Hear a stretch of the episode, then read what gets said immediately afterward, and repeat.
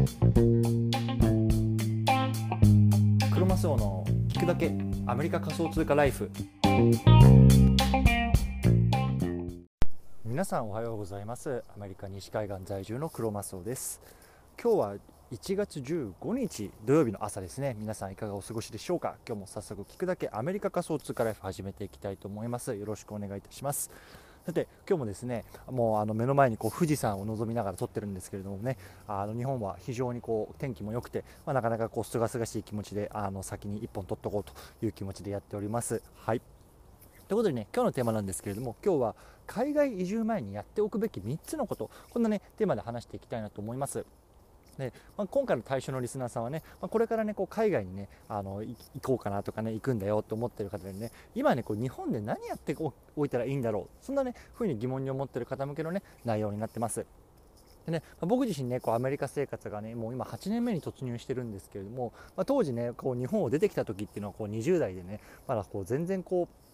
まあ、あのお金のこととかこう人生のこととかねすごくこうなんかあのぼんやりとしかね考えてなかった。いやもうほとんど考えてなかったな。考えてなかなくてこうあの出てきたんですよね。でやっぱりねこう今振り返るとねああこれ日本でやっといたらねこうもっと今の生活が楽になってたんじゃないかなとかねあのもっとこう便利になってたんじゃないかなみたいなことがあったのでまあねあのそういうような僕のこうあのをねこう反面教師にしてもらいたいなっていうところも含めてね今日は少し話していきたいなと思います。よろしくお願いします。はい。じゃあね早速結論3つ先に言っておこうと思うんですですけども1つ目金融口座を作成しておくこと。そして2つ目自動車の免許を更新しておく。そして3つ目予防接種を受けておく。この3つねとても大事かなと思ったので、ね、今日は共有させていただきたいなと思います。1つ目金融口座の作成。2つ目自動車免許の更新。そして3つ目予防接種ですね。はい。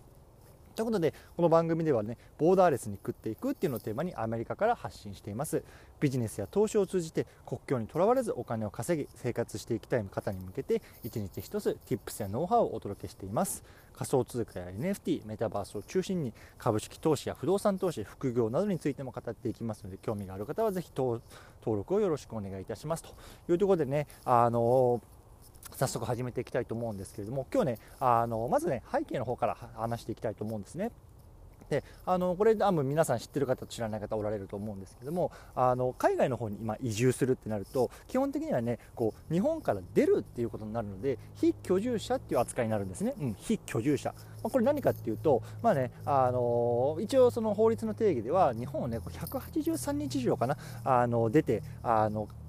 国外に退出する場合っていうのはねいわゆるねこう住民票を抜いて、まあ、あの日本の住民ではありませんよっていう登録をしなければいけないんですよね。うん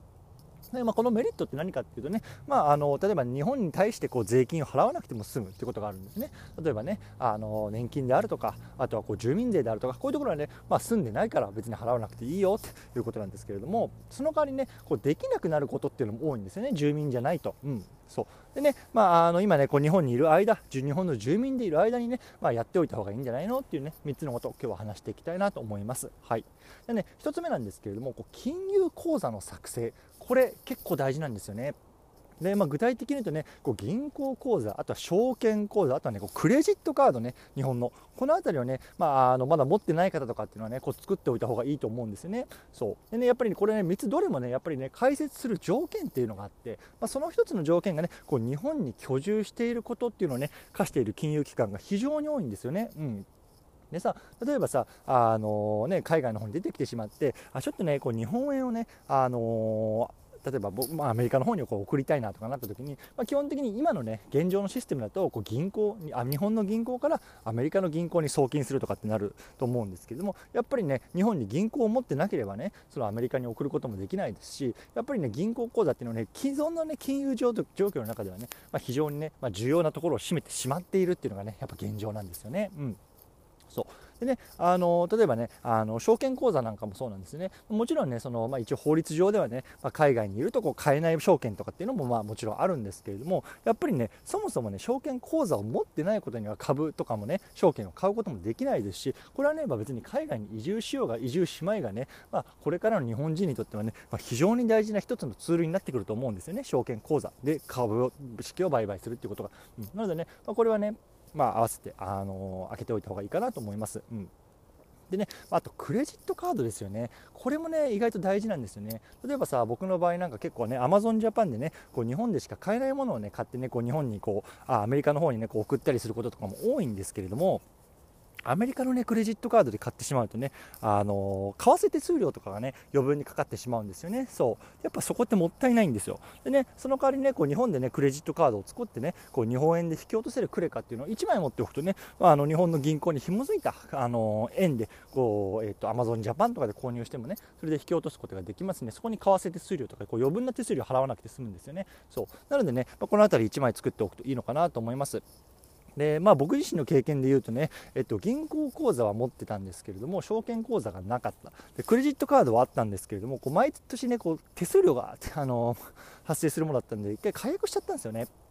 そうなので、あのー、僕がお勧めするのは、えっと、銀行口座も、えー、証券口座もクレジットカードもねもう基本的にはこうなんか維持手数料みたいなのがもう全くかからないもう本当ど安っちいものを、まあ、あの1つずつねあのやっておけばまあいいんじゃないかなと思います。はいということでね、あのこれ1つ目、金融機関口座の作成をしておくというところでしたね。はい、ではね、ここから2つ目、3つ目見ていきたいと思うんですけれども、1回チャプター区切ります。はい、ではね、ここから2つ目話していきたいと思うんですけども、自動車免許の更新ですね。これもね、意外と落とし穴なのかなと思うんですけれども、もしね、こうちょくちょく日本に帰ってきたいとかね、まあ、1年に1回、2年に1回、友人に会いたいとかね、家族に会いたいとか、そういうような名目でこう日本に帰ってくることがあるのであればね、今後、これはね、やっといた方がいいかなと思うんですね。そう。でね、これなんで必要かっていうと、やっぱりね、日本に帰国した際のこう身分証明書になるんですよね。当たり前ですけど。ね、もしこれがなければさ、まあ、パスポートをね、こう常にもう、あの、携帯しなければいけないし、結構面倒くさいんですけれども、やっぱ自動車免許があればね、もうそれだけでね、まあ、何かあった時の身分証明書になるということなんですよね。で今だったら日本はど最大例えばゴールドとかだと5年なのかなぐらいあの多分延長できると思うので、まあ、こうねあの日本を出るちょっと前ぐらいにね、まあ、あの最大の更新をしておいて、まあね、あの数年はね、まああのえー、心配しないような状況をしておくのもねいいのかなと思いますね。あとやっぱりね今回僕も、まあ、もあのもちろん日本の免許僕はまだ切らしてないんですけれどもやっぱりねあの日本に帰ってきた際にねちょっとね家族と旅行行きたいなとかっていう時にね、まあ、こうレンタカーを借りてね運転することもできるしやっぱりねこの辺りすごくフレキシブルなんですよね。もちろんねアメリカとか他の国で取ったものをね、まあ、国際運転免許証っていうのをね発行してもらってこう日本で運転することっていうのもできなくはないと思うんですけれどもやっぱね、まあ、日本の免許証があればね、まあ、あの便利かなと思いました。はい最後なんですけれども予防接種これね結構ね見落としがちなんですけども結構大事なんですよね。でね、あの日本の予防接種はねこう世界最高レベルでねあの整っているというのはね僕は実際に言われたことがあるんですよ。でこれ何かっていうとあの僕がねこうアメリカの永住権いわゆるグリーンカードをねこう申請した時にこうアメリカに対してね自分がどんなね予防接種とかあのワクチンをね受けてきたかっていうのをね、まあ、提出する義務があるんですけれどもその際にね、まあ、あのこんなものを受けましたっていうねこう現地の医者のね、まあ、あのサインみたいなのがね必要なんですよね。それを取得するのにねまたうん百ドルってかかるんですけれどもそれは置いておいて、まあ、その際にね僕はねあの日本でねあの0歳児の時からこうこうこういうものを受けてきましたっていう一覧をねこう英語にして、まあ、その医者に提出したんですよね。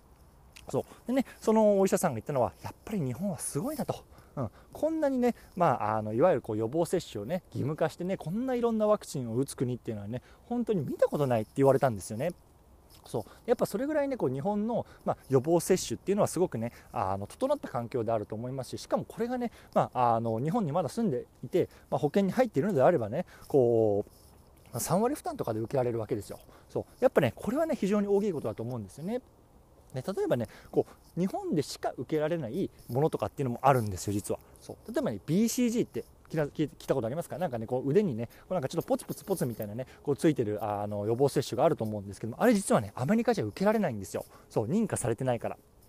で僕もねあの子供がいるんですけれども子供ねあのもちろんアメリカで BCG 受けられないんですね。でもねこれ日本に帰ってきて、まあ、あのお医者さんに行けば、まあ、あのちょっと実費生産にはなってしまうんですけれども、まあ、BCG を受けることができると。でね、まあ、BCG 確かはしかかなんかですかね。ちょっと僕も詳しくないんですけれどもあれね、まあ、日本ではねあのアメリカではもうほとんどないから、まあ、受けなくてもいいってことになってるんですけれども、まあ、日本でも一応ね、まあ、亡くなったと言われてますけれども、まあ、僕が小さい頃なんかは BCG ね受けましたね。まだなんか腕に跡残ってますけど。でね、もしね、この子供がさ、じゃあ小学校とか中学校とかね、こう日本に通いたいってなった時にね、やっぱりね、そういうものをね、こう受けておいた方がね、まあ、リスクとしては小さくなると思うので、まあ、そういうね、まあ、こう将来のリスクヘッジっていう意味でもね、まあ、あの受けられるものは受けといた方がいいかなと僕は思いますというような感じです。はい。ということでね、今日3つ話してきたんですけども、最後まとめていきたいと思います。今日のテーマは、海外移住前にやっておくべき3つのこと、こんなテーマで話してきました。1つ目、金融口座の作成、ね、これ具体的にこう銀行口座、証券口座、クレジットカード、この辺作っておいたらどうですかということ、そして2つ目、自動車免許の更新ですね、そして3つ目、予防接種、ね、この辺りをねこう海外移住する前、日本の、ね、居住者であるときにねやっておくとね、まあ、後々良かったなと、僕が今振り返れば思うことでございましたということですね。はい。でね、まあ、ちょっと最後の1つ付け加えたいんですけども正直ねこの辺りのね例えば金融口座とか自動車免許ってね多分これからこうクリプトのね世界がこう発展するに従ってねこういらなくなっていくものの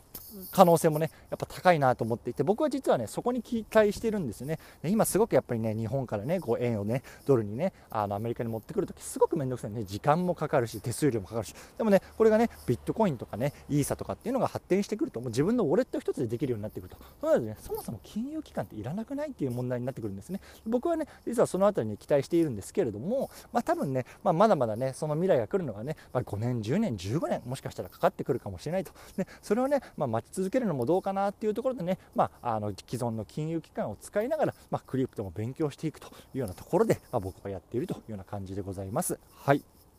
ということでね、最後、合わせて聞きたいなんですけれども、今日はね、会社員であるということのメリットとデメリット、こんなテーマをね、話した回がありますのでね、こちら概要欄にリンクを載せておきます。で今日のテーマは、まあ、日本の居住者と非居住者のメリット、デメリット、まあ、こんなところをね、まあ、話してきたと思うんですけども、次はね、会社員であるということのメリット、デメリット、この辺りもね、やっぱりね、物事には裏表があると思うので、両方をね、こう知っておくっていうことはいいのかなと思うので、ね、まあ、もし参考になればと思いね、ここに載せておきます。興味があれば聞いてみてくださいというところでね、はい。